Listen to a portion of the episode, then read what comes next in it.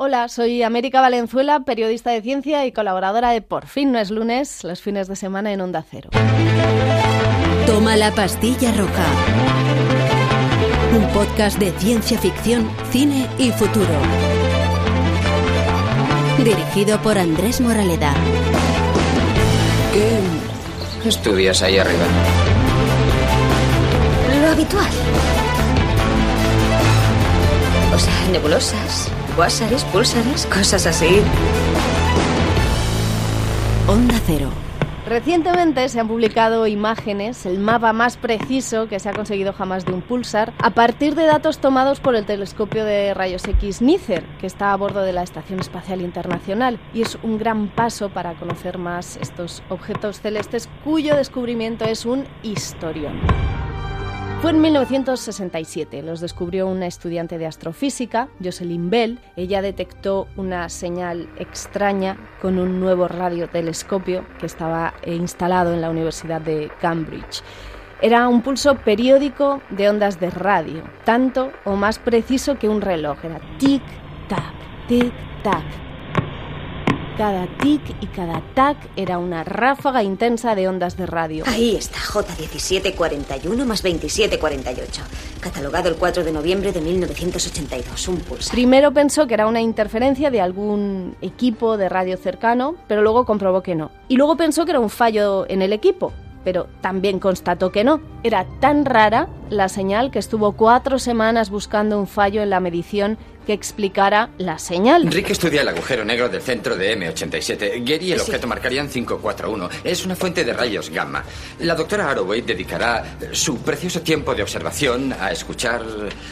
escuchar señales de... Hombrecitos verdes. Terminó contemplando la posibilidad de que fuera una señal extraterrestre incluso, llamó a la señal LGM, Little Green Man, o sea, hombrecitos verdes, y así quedó la científica pensando en aliens y flipando hasta que pasado un mes encontró otra señal igual y al siguiente mes otra.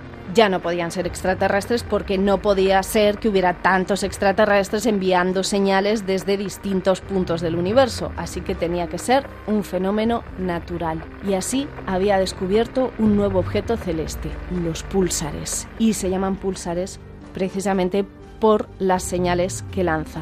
Esos pulsos regulares son como faros cósmicos, son estrellas de neutrones muy pequeñas, de unos 10 o 20 kilómetros de diámetro y son muy, muy, muy pesadas, son ultradensas, tan densas como si metes en un dedal toda la población mundial. Y si alucinamos ahora con esta comparación, imaginaos entonces en los 60 que no se conocía aún la existencia ni siquiera de los agujeros negros.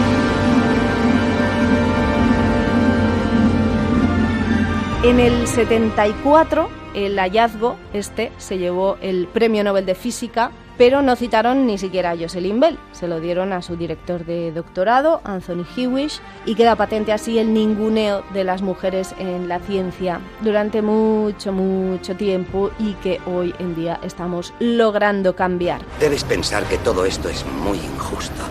Y creo que aún me quedo corto. Tal vez no sepas que estoy de acuerdo contigo. Ojalá el mundo fuera un lugar donde reinara siempre la justicia, donde el idealismo que has demostrado se recompensara, en vez de penalizarse.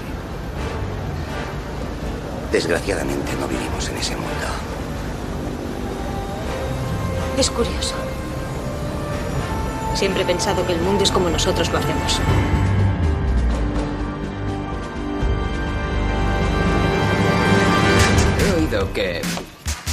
Aquí lo llaman el radar. Dicen que sirve a turbios fines militares. Somos inofensivos. La famosa portada del disco Unknown Pleasures de Joy Division, editado en el 79, que hoy es la típica camiseta que deben vender hasta en el Berska, es la famosa señal del pulsar. En este caso no la dibujó Jocelyn Bell, fue otro astrónomo que estaba estudiando a la vez esa misma extraña estrella.